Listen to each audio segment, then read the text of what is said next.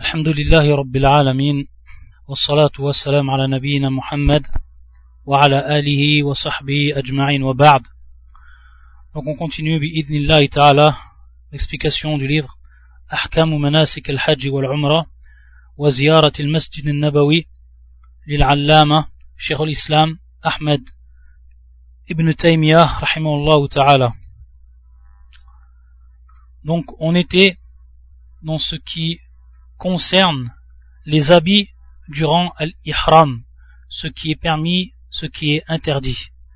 Donc al-fasl, donc on voit que le shir, il nous parle en ce moment, dans ce chapitre, de tout ce qui concerne les habits et al-muhrim, celui qui est en état de sacralisation.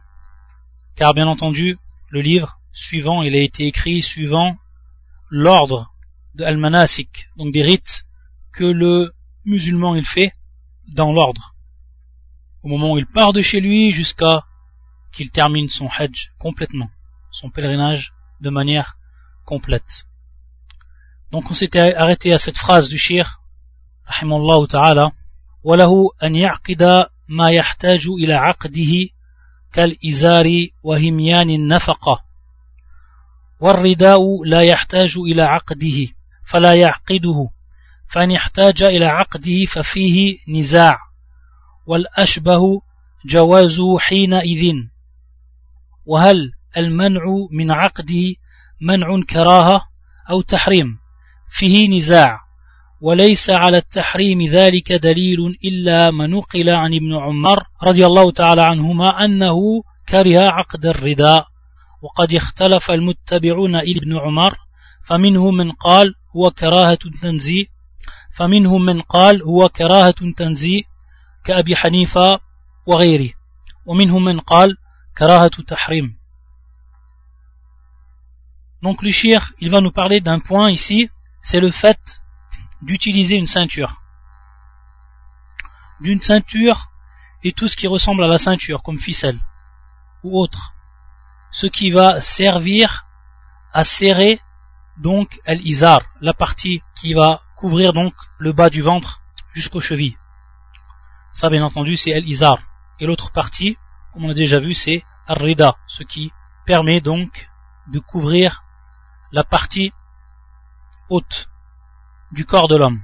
Donc ici, il nous dit le shir, si al-muhrim, il a besoin donc de serrer une ceinture ou d'utiliser une ceinture pour serrer donc son izar, alors cela est permis. Si on a besoin, cela est permis. il nous dit wahimyan. Imyan, c'est en réalité ce qu'on peut traduire par ceinture. Himyan. Et c'est de nos jours ce qui est utilisé, ce qui se vend, une ceinture donc, qui est de couleur blanche, et où il y a un emplacement pour pouvoir mettre son argent, etc. An-nafaqa. C'est pour ça qu'il dit le shir, wahimyan in-nafaqa. Donc il n'y a pas de mal d'utiliser cela, comme il nous dit le shir, si on en a besoin. Pour ce qui est de rida, il nous dit rida, bien entendu, c'est la partie haute, donc, ce qui va recouvrir le buste de l'homme, à partir des épaules, etc. Donc il nous dit ici que pour cela, on n'a pas besoin d'utiliser une ceinture ou autre. On n'en a pas besoin.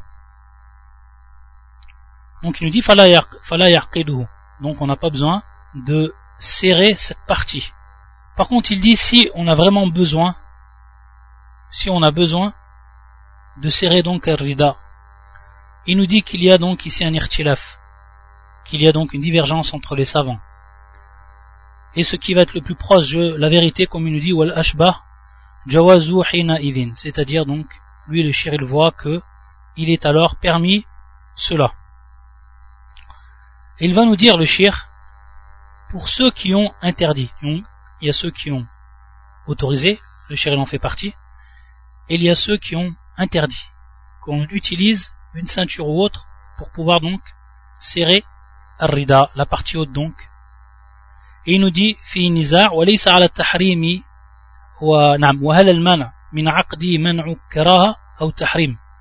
Donc on sait que lorsqu'on dit le terme mana, mana qui est ici l'interdiction, lorsqu'on interdit une chose, on dit mana, du verbe mana.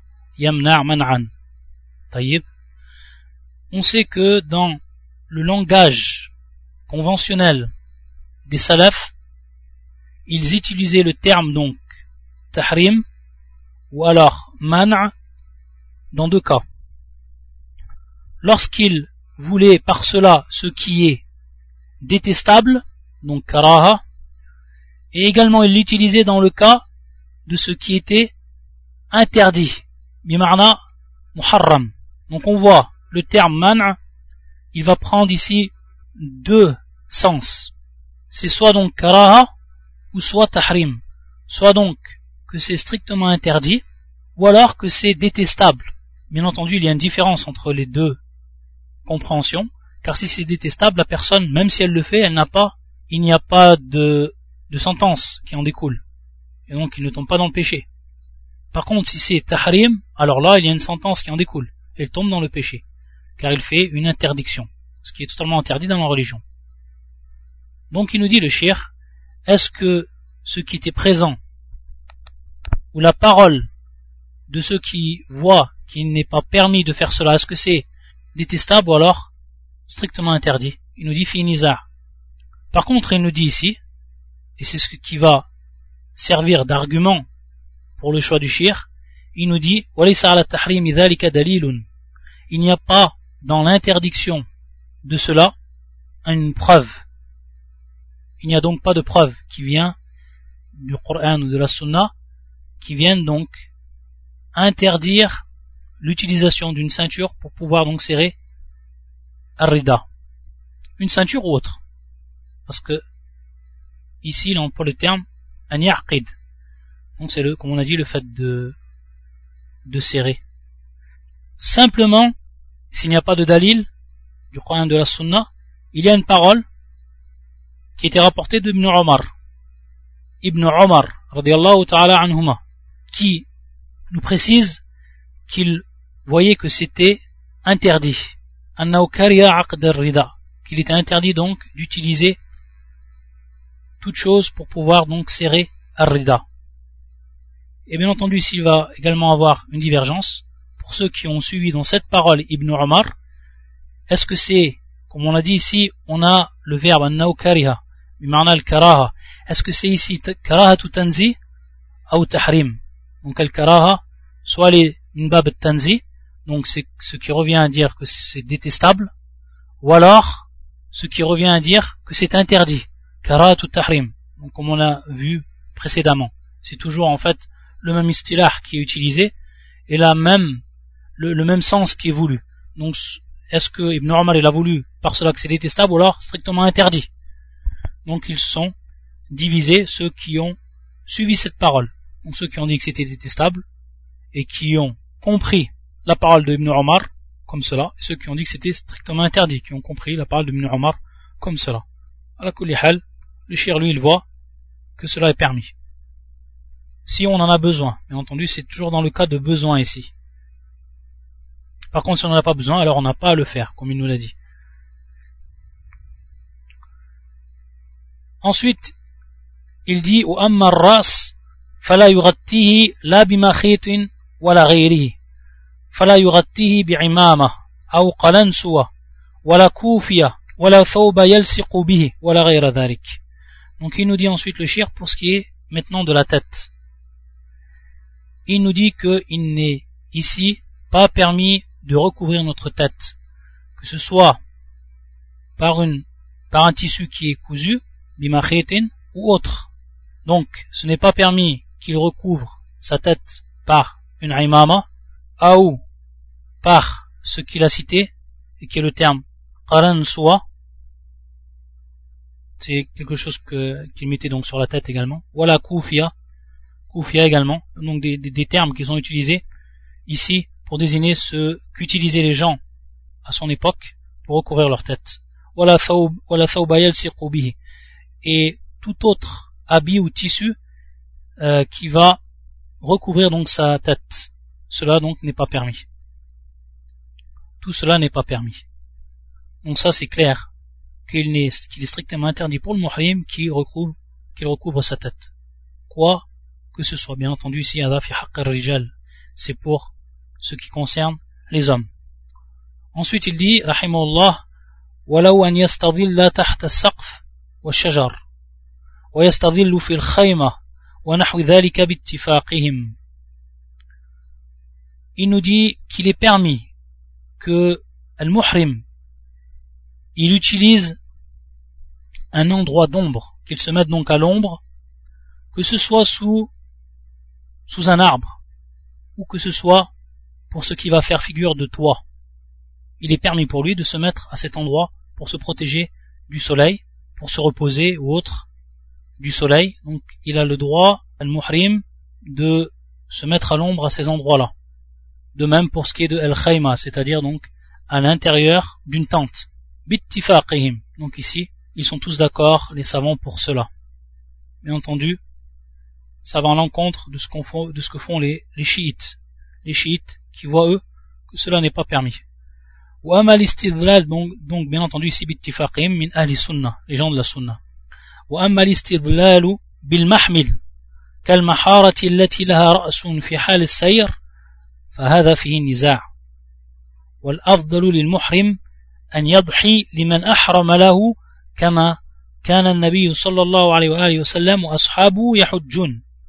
وقد رأى ابن عمر رجلا ذلل عليه فقال أو ذلل عليه فقال أيها المحرم أضحي لمن أحرمت له.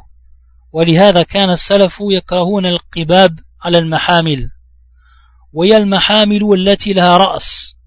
وأما المحامل المكشوفة فلم كراها إلا بعض النساك وهذا في حق الرجل Donc le shir nous dit, pour ce qui est de se protéger du soleil, de se mettre à l'ombre, en utilisant un parapluie. Donc ce qui va faire office de parapluie. Il nous dit Kalmahara. Al-Mahara, c'est en forme de coquillage.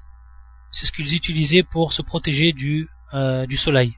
Il nous dit qu'il y a ici une divergence pour ce qui est des savants. Le fait donc de se mettre à l'ombre et de se protéger du soleil par ce qu'on va traduire ici par, par parapluie. Ce qui ressemble donc au parapluie. Il nous dit wal afdal, le mieux pour le muhrim, pour celui qui est en état de sacralisation, an yadhi liman. An yadhi an yubriz shams, c'est-à-dire qu'il laisse sa tête au soleil, qu'il ne protège pas sa tête du soleil. Donc il fasse cela pour celui pour qui il s'est mis en état de sacralisation. Bien entendu Allah subhanahu wa ta'ala. Car il nous dit, dans un premier temps, que le prophète sallallahu et ses compagnons le faisaient de même, c'est-à-dire qu'ils ne se protégeaient pas du soleil, et également par ce qui va être rapporté de Ibn Omar, radiallahu ta'ala anhuma, dans cette parole de lui, qui est rapportée par l'imam al-Bayhaqi, fi sunan al-Kubra, et qui est un athar de Ibn Omar qui est authentique, comme l'a authentifié Shir al-Albani, comme étant de Ibn Omar. Ibn Omar, il a vu une personne qui se protégeait donc du soleil, donc en, que ce soit en utilisant Ici, ce n'est pas précisé. À la kulihal, qu'il utilise un tissu ou autre, qui va mettre au-dessus, bien entendu, de sa tête, bidon c'est-à-dire que c'est pas euh mulsaq birasi, bien entendu, c'est-à-dire donc que ce n'est pas collé sur sa tête. Ça, bien entendu, c'est interdit, on l'a vu auparavant. Donc, lorsqu'il a vu cette personne qui se protégeait du soleil de cette manière-là, il lui a dit Ayyu al-muhrim, abhi, abhi liman ahram talaw. Abhi, ça, c'est ce qu'ont utilisé al-muhaddithun. Donc, pour ce qui est du tashkil, du verbe abhi. Et d'autres, comme l'a rapporté Ibn Salam, fi kitabi Gharib al-Hadith, d'autres savants de la langue qui ont dit idha, idha, liman ahram talaw. Donc la plupart des muhaddithines, ils ont dit abhi, et la plupart, ou beaucoup des gens de la langue arabe, des savants de la langue arabe, ils ont dit idha. Ala kulli hal ici, avec il faïda. Adhi liman ahram talaw. Donc il lui a dit, découvre-toi, donc laisse ta tête au soleil pour celui pour qui tu t'es mis en état d'ihram. C'est pour ça que les salafs, ils détestaient l'utilisation de ce qu'on appelle el-qibab. El-qibab qui est le pluriel de qubba, que l'on traduit par la coupole. Al-mahamil. Donc on voit souvent dans des anciennes images, lorsqu'ils utilisaient les chameaux, ils mettaient donc au-dessus du, chameau ce qui leur permettait de s'asseoir correctement par-dessus le, chameau, mais en même temps qui comprenait une sorte de coupole, qui comprenait une sorte de coupole, et cette coupole leur permettait de se protéger donc du soleil lorsqu'ils étaient à chameau. Donc c'est pour ça que les salafs ils détestaient qu'on utilise cela durant le hajj, lorsqu'on était donc à chameau. Donc qui a une tête au-dessus donc, ce qui va ce qui va ici protéger du soleil. Donc par contre, ce qui sert de sel pour les euh, pour les chameaux, alors si elles sont dénuées de toute protection au-dessus, c'est-à-dire ce qui va de coupe ou l'autre, ce qui va donc protéger du soleil, alors il n'y a pas de, de mal dans cela. Il ne détestait pas cela. Bien entendu, on est en train de parler pour ce qui est de l'homme. Par contre, pour ce qui est de la femme, et c'est ce que le chien maintenant il va nous dire, il va nous dire فإنها عورة فإنها عورة فلذلك جاز لها أن تلبس الثياب التي تستتر بها وتستظل بالمحمل لكن نهاها النبي صلى الله عليه وسلم أن تنتقب أو تلبس القفازين Donc, bien entendu, pour ce qui est du, du droit de la femme, durant le pèlerinage, elle a le droit, ce n'est même pas elle a le droit, c'est une obligation pour elle donc, de se couvrir. Et on sait, comme on l'a vu auparavant, ce qui est interdit pour la femme en état d'ihram, comme le prophète sallam dans le hadith authentique nous a dit, c'est-à-dire donc qu'elle utilise le niqab, qu'elle utilise également al-quffazain. Et il nous dit le shir al-quffazan, ghilafun yusna'u lil C'est-à-dire, ici, c'est tout simplement donc un tissu qui va recouvrir les mains de la femme, qu'on appelle donc le gant, fait de tissu ou autre, et qui va recouvrir donc les mains de la femme.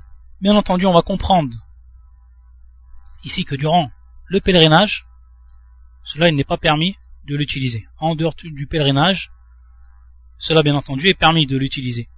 Et quand on dit permis, on sait ici que c'est même obligatoire pour la femme, donc elle se couvre le visage et qu'elle se couvre également les mains.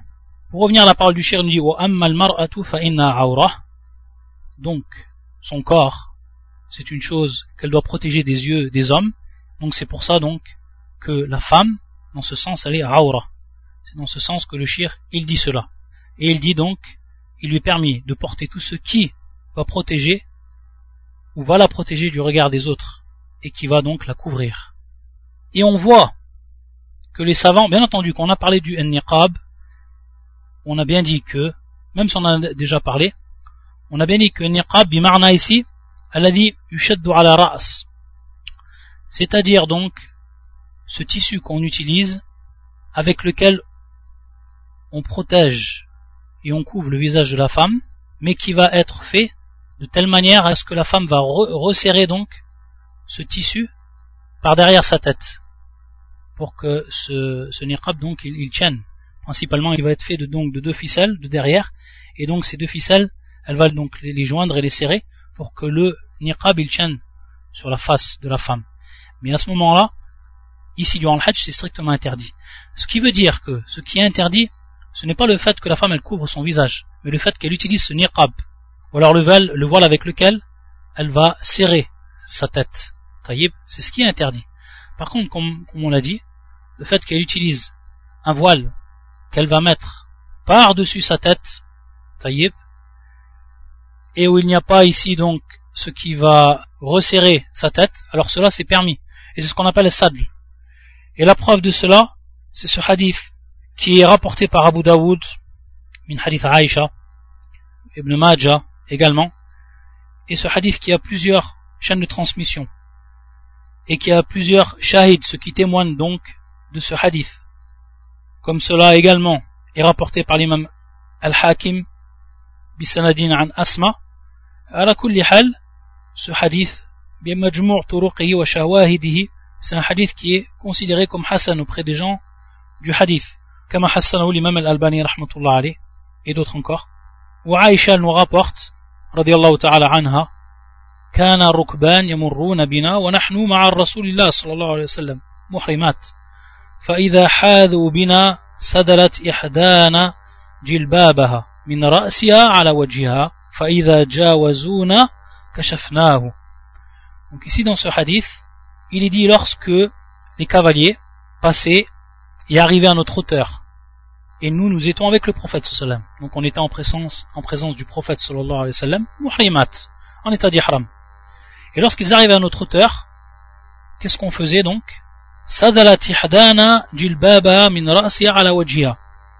C'est-à-dire qu'elle faisait donc tomber ce tissu sur sa figure. Donc, elle le faisait retomber de sa tête sur sa figure.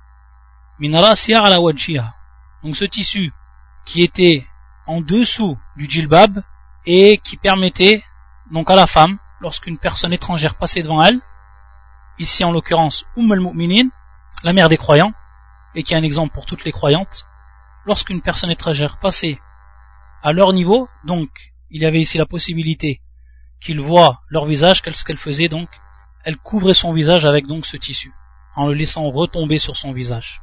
Donc à partir de là, on comprend qu'il y a une grande différence entre niqab et entre ici le fait d'utiliser un tissu et de le, laisser retomber sur le visage, sans qu'il y a donc aucun resserrement sur la tête avec ce, même tissu. Donc il y a une différence. Et c'est ce qui est interdit d'un côté, c'est ce qui est permis de l'autre côté.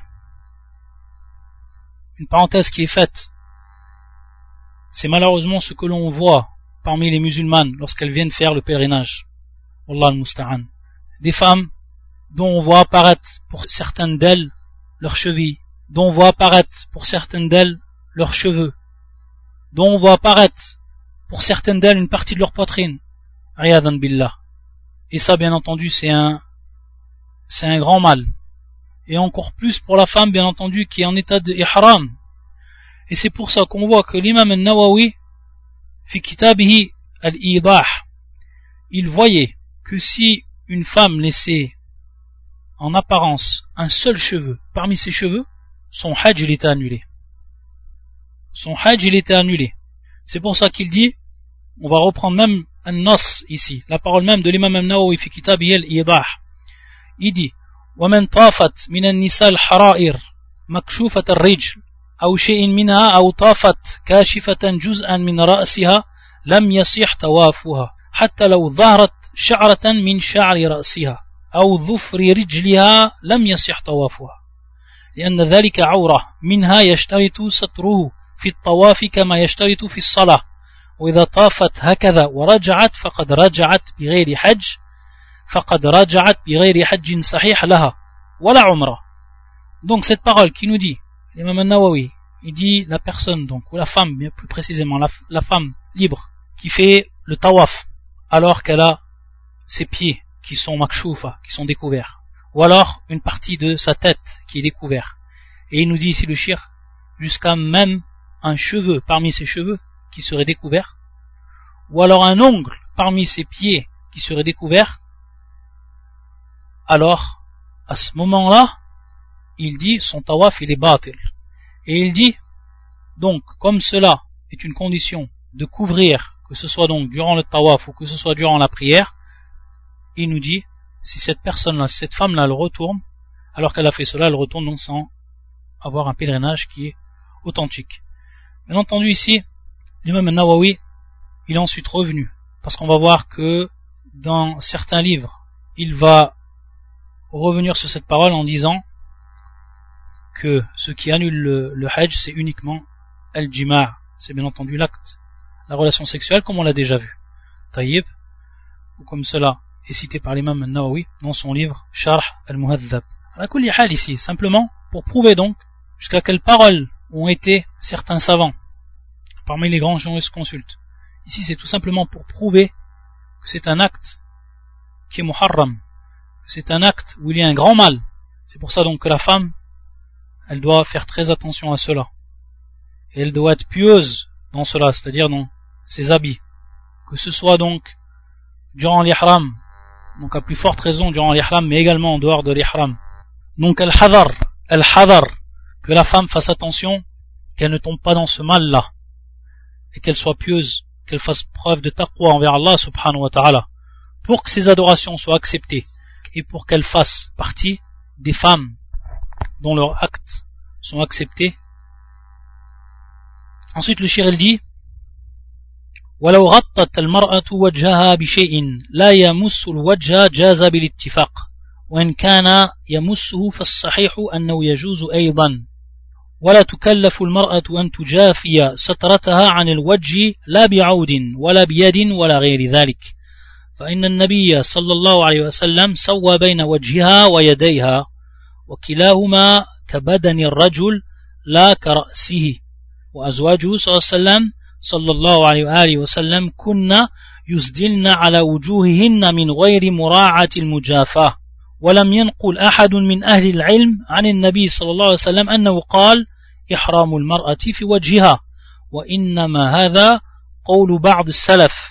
لكن النبي صلى الله عليه وآله وسلم نهاها أن تنتقب أو تلبس القفازين كما نهى المحرم أن يلبس القميص والخف مع أنه يجوز له أن يستر يديه ورجليه باتفاق الأئمة والبرقاع أقوى من النقاب. طيب.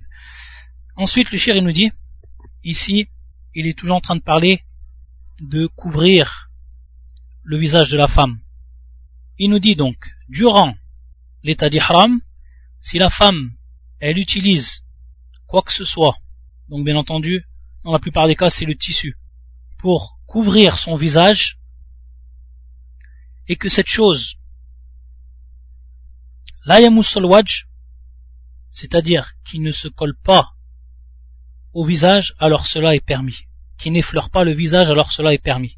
Bilittifaq, c'est-à-dire tous les gens de science sont d'accord que cela est permis pour la femme qui est en état d'ihram.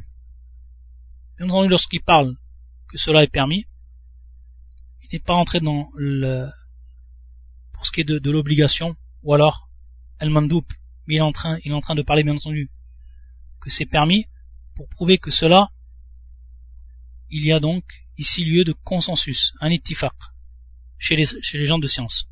Pourquoi? Parce qu'il nous dit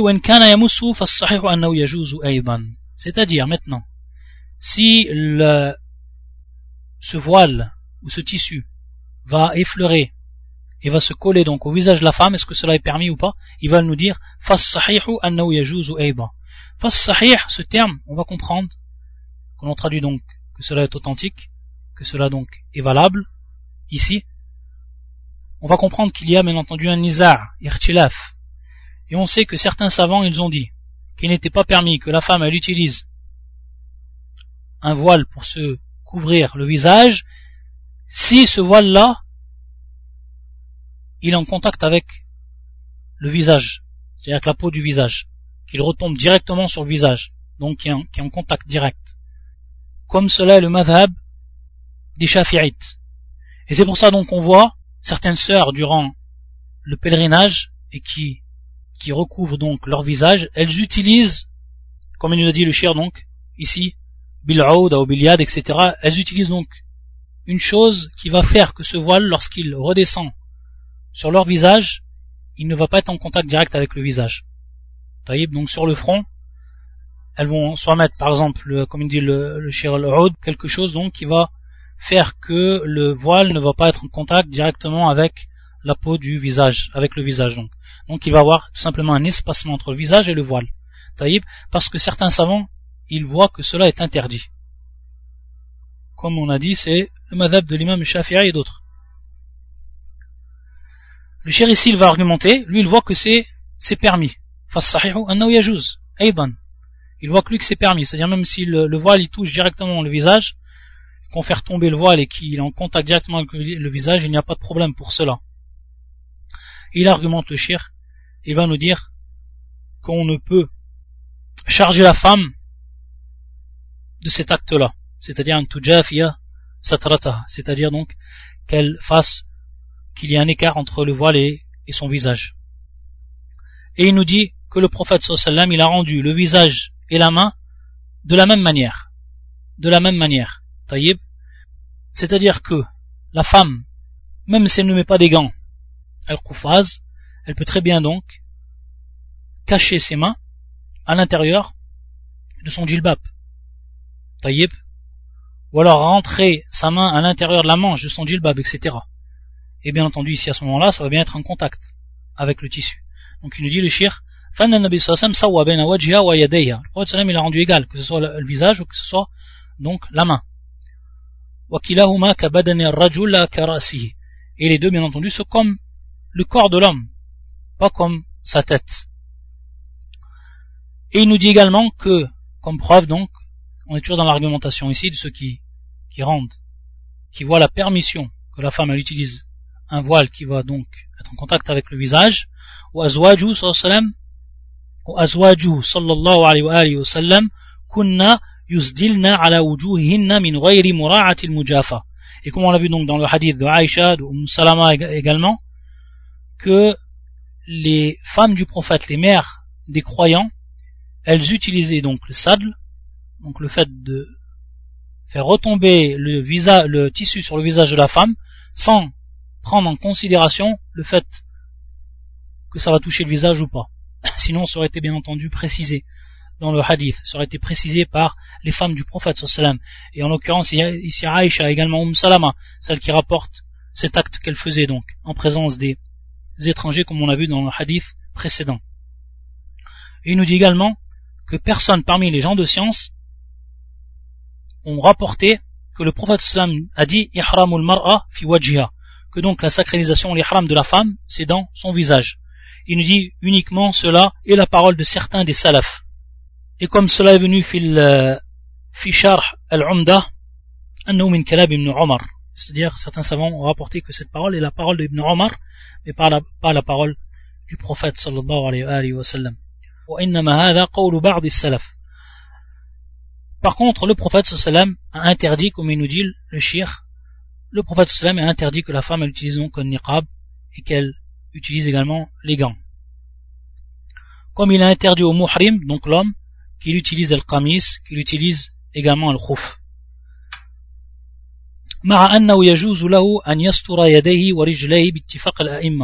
alors que, que l'homme également il peut s'il veut protéger donc ses mains protéger également ou recouvrir ses mains et recouvrir également ses pieds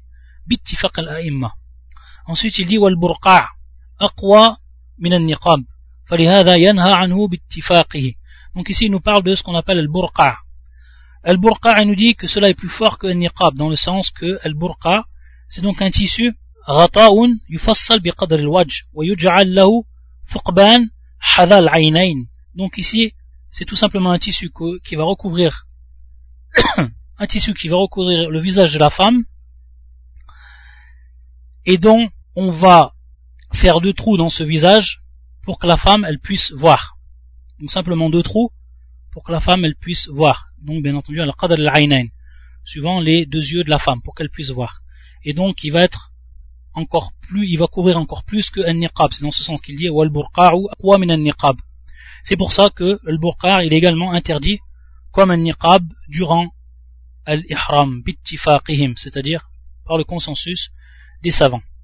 ولهذا كانت المحرمة لا تلبس ما يصنع لسطر الوجه كالبرقع ونحوه ونحوه فإنه كالنقاب c'est pour ça donc que la femme elle n'utilisait pas ce qui est fabriqué, conçu pour couvrir le visage de la femme, comme par exemple le burqa, également le niqab. Bien entendu, ça c'est dans le cas de al-ihram, et on a expliqué ce qui était voulu ici par l'interdiction. وليس للمحرم أن يلبس شيئا مما نهى النبي صلى الله عليه وسلم عنه إلا لحاجة كما أنه ليس للصائم أن يفطر إلا لحاجة والحاجة مثل البرد الذي يخاف الذي يخاف أن يمرضه إذا لم يغطي رأسه أو مثل مرض نزل به يحتاج معه إلى تغطية إلى تغطية رأسه فيلبس قدر الحاجة. فإذا سغان عنه نزع وعليه أن يفتدي إما بصيام ثلاثة أيام وإما بنسك شاة إما بنسك شاة أو بإطعام ستة مساكين لكل مسكين نصف ساع. من تمر أو شعير أو مد من بر وإن أطعمه خبزا جاز ويكون رتلين بالعراقي قريبا من نصف رت بالدمشقي على كل حال ici le cher ensuite il va nous dire il va revenir donc il a parlé des habits toujours et on est toujours dans ce qui concerne les habits mais les dernières paroles c'était plus précisément pour ce qui était de l'ihram de la femme ensuite de manière plus générale et ici concernant donc l'homme il va nous dire que le muhrim il ne doit pas se vêtir de ce que le prophète sallam a interdit. Sauf dans un cas de haja, dans un cas de nécessité. Et il nous dit ici, le shir, le cas de nécessité, c'est comme la nécessité que le jeûneur, il éprouve lorsqu'il doit rompre son jeûne. C'est la même chose. Il nous donne des exemples de cette nécessité. il dit, et il nous dit comme un froid un froid dont le muhrim, il aurait peur qu'il l'atteigne et qu'il l'onque sur la cause de sa maladie. S'il ne couvre pas sa tête. Donc si un froid, comme un courant d'air, il se trouve dans un endroit où il y a un courant d'air qui est très fort, et s'il à ce moment-là il ne se couvre pas sa tête, il a très peur qu'il attrape froid. Donc à ce moment-là, il lui est permis de se couvrir la tête. Taïb de même, il nous dit, si par exemple, il a une maladie qui lui est arrivée, et cette maladie lui oblige à se couvrir la tête. Alors à ce moment-là également, il couvre sa tête, parce qu'il est fihal haja. Il est dans un état donc de nécessité. Bien entendu, comme on l'a vu également cela dans les règles, donc on voit ici une parenthèse que l'on fait.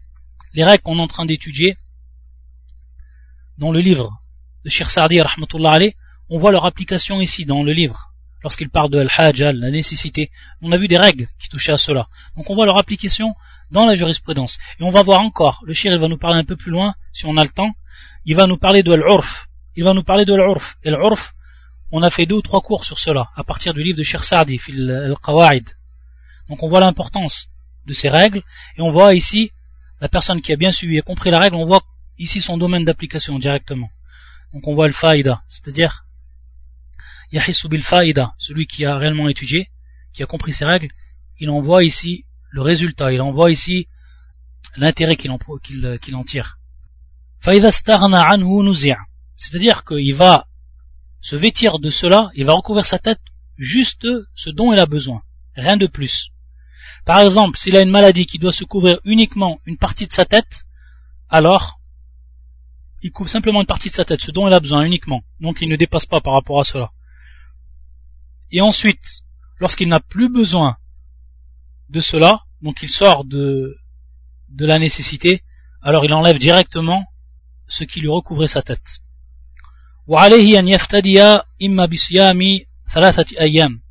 Donc ici ensuite elle fidia. Donc elle fidia. Il doit expier l'acte qu'il a fait, bien entendu. Il doit expier l'acte qu'il a fait. L'acte qu'il a fait, il expie donc soit en jeûnant trois jours, donc, la personne a eu peur d'attraper froid, elle a recouvert sa tête. Une fois que cette crainte s'est dissipée, il doit enlever ce qui recouvrait sa tête, mais à partir de là, bien entendu, il doit expier. Donc, l'expiation se traduit soit par trois jours de jeûne. On va voir un peu plus loin que le shir, il nous dit que cela est, qu'il peut les faire mutatabi'a, c'est-à-dire trois jours à la suite, ou alors mutafarriqa, c'est-à-dire trois jours dispersés. Il a le choix. Ou alors, s'il ne jeûne pas trois jours, il peut également donc égorger, il peut donc égorger chat, donc un mouton, qu'il distribuera. Ou alors également, il a encore un autre choix ici, donc c'est par choix ici. Ou alors il a encore le choix de nourrir six pauvres. لكل مسكين نصف صاع من تمر أو شعير أو مد من بر وإن أطعمه خبزا جاز et donc, chaque, les six pauvres qu'il va nourrir, donc il a le choix de nourrir six pauvres, les six pauvres qu'il doit nourrir, il doit leur donner la moitié de ce qu'on appelle sa' qui était donc une mesure utilisée du temps du prophète sallallahu alayhi wa sallam. donc la moitié d'un sa' de date ou alors de blé, ou moud min bour. Donc al moud également qui est une mesure du prophète sallam. Al moud. Donc on, a ici as et on a également al moud. Ou moud min burrin, c'est-à-dire de froment. Et si il le nourrit par le pain, cela également est permis. Qui c'est qui nous, qui nous rappelle qu'est-ce que as ou al-moud Naam, al-moud, al-moud, c'est lorsque la personne, elle joint ses deux mains, le creux de ses mains bien entendu, d'un homme moyen, lorsqu'il a rejoint ses deux mains, le creux de ses mains, le contenu du creux de ses deux mains, c'est ce qu'on appelle al-moud. Et euh, le sa' as-sa' bisad, as-sa' c'est tout simplement quatre moud. C'est quatre moud. Donc en fait, le moud c'est rub as C'est le quart donc du as Donc ici le shir il nous a dit, pour nous rappeler, lorsque la personne doit nourrir si pauvre, il fidya, donc pour expier son acte qu'elle a fait durant le pèlerinage, ça sera donc la moitié d'un sa' donc ici deux moud.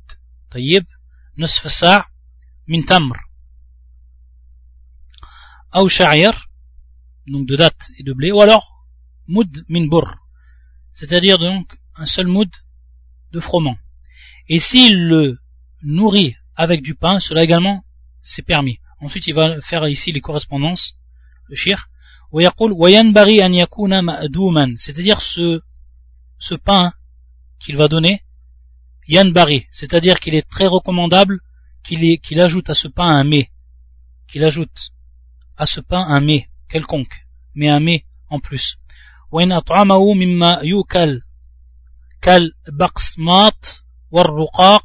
Donc ça c'est des termes qui sont employés pour désigner des sortes de pain.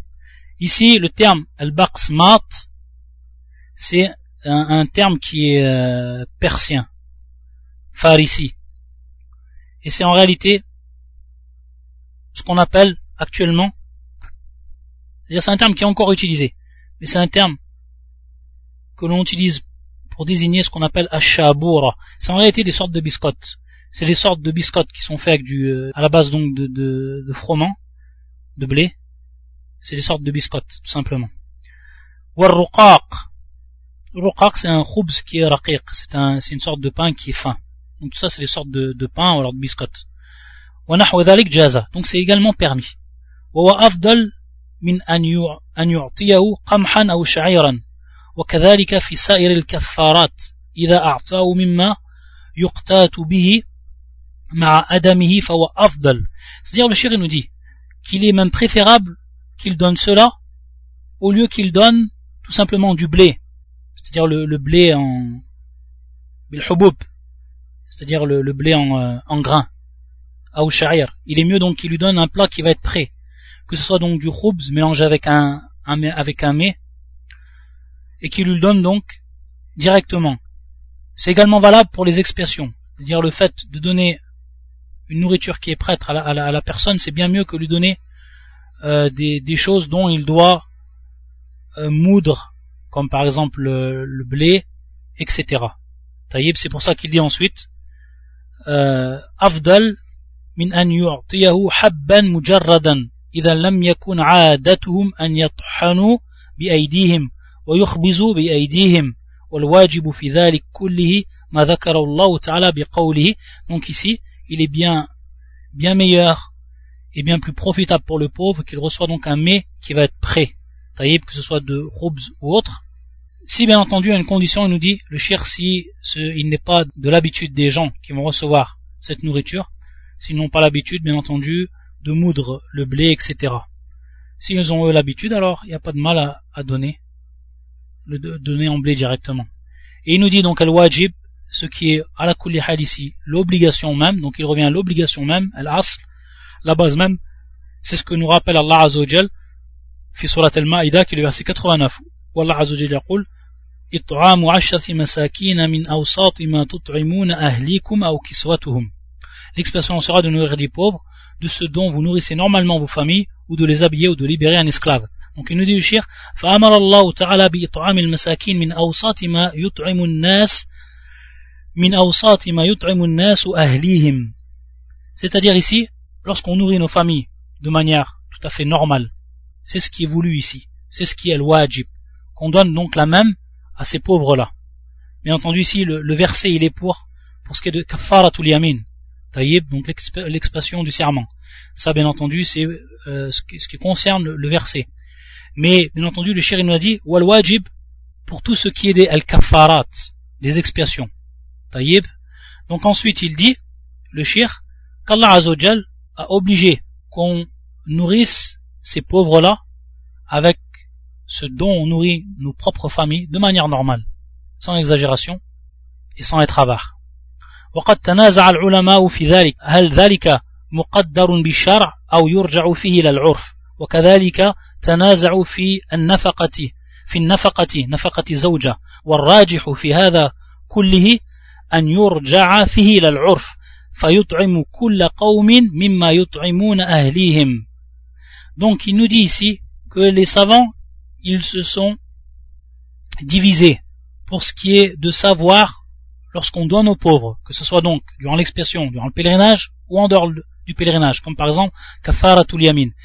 Est-ce que cela est muqaddar bishara Est-ce que cela donc est prédéterminé par la législation ou alors que cela revient à ce qu'on appelle l'urf Donc on voit ici un terme qu'on a déjà étudié avec d'après le livre de Al-Qawaid al-Sa'diya. Donc est-ce qu'on utilise ici dans un premier temps, est-ce que c'est prédéterminé par la législation ou alors est-ce qu'on revient, ici à l'urf? Donc ce que les gens ils se nourrissent de manière habituelle, que ce soit à une période bien précise, que ce soit dans un pays bien précis, dans une contrée bien précise, etc.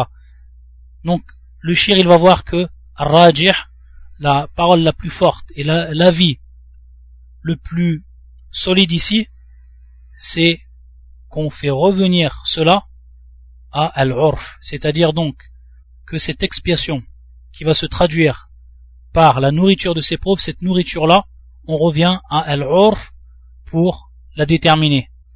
Al-urf qu'on traduit par l'habitude, etc. Et ensuite il nous dit ولما كان كعب ابن عجرة ونحوه يقتاتون التمر. أمره النبي صلى الله عليه وسلم أن يطعم فرقا من التمر بين ستة مساكين والفرق ستة عشر رطلا رطلا بالبغدادي وهذا الفدية يجوز أن يخرجها إذا احتاج إلى فعل المحظور قبل وبعده ويجوز أن يذبح النسك قبل أن يصل إلى مكة ويصوم الأيام الثلاثة متتابعة إن شاء ومتفرقة إن شاء.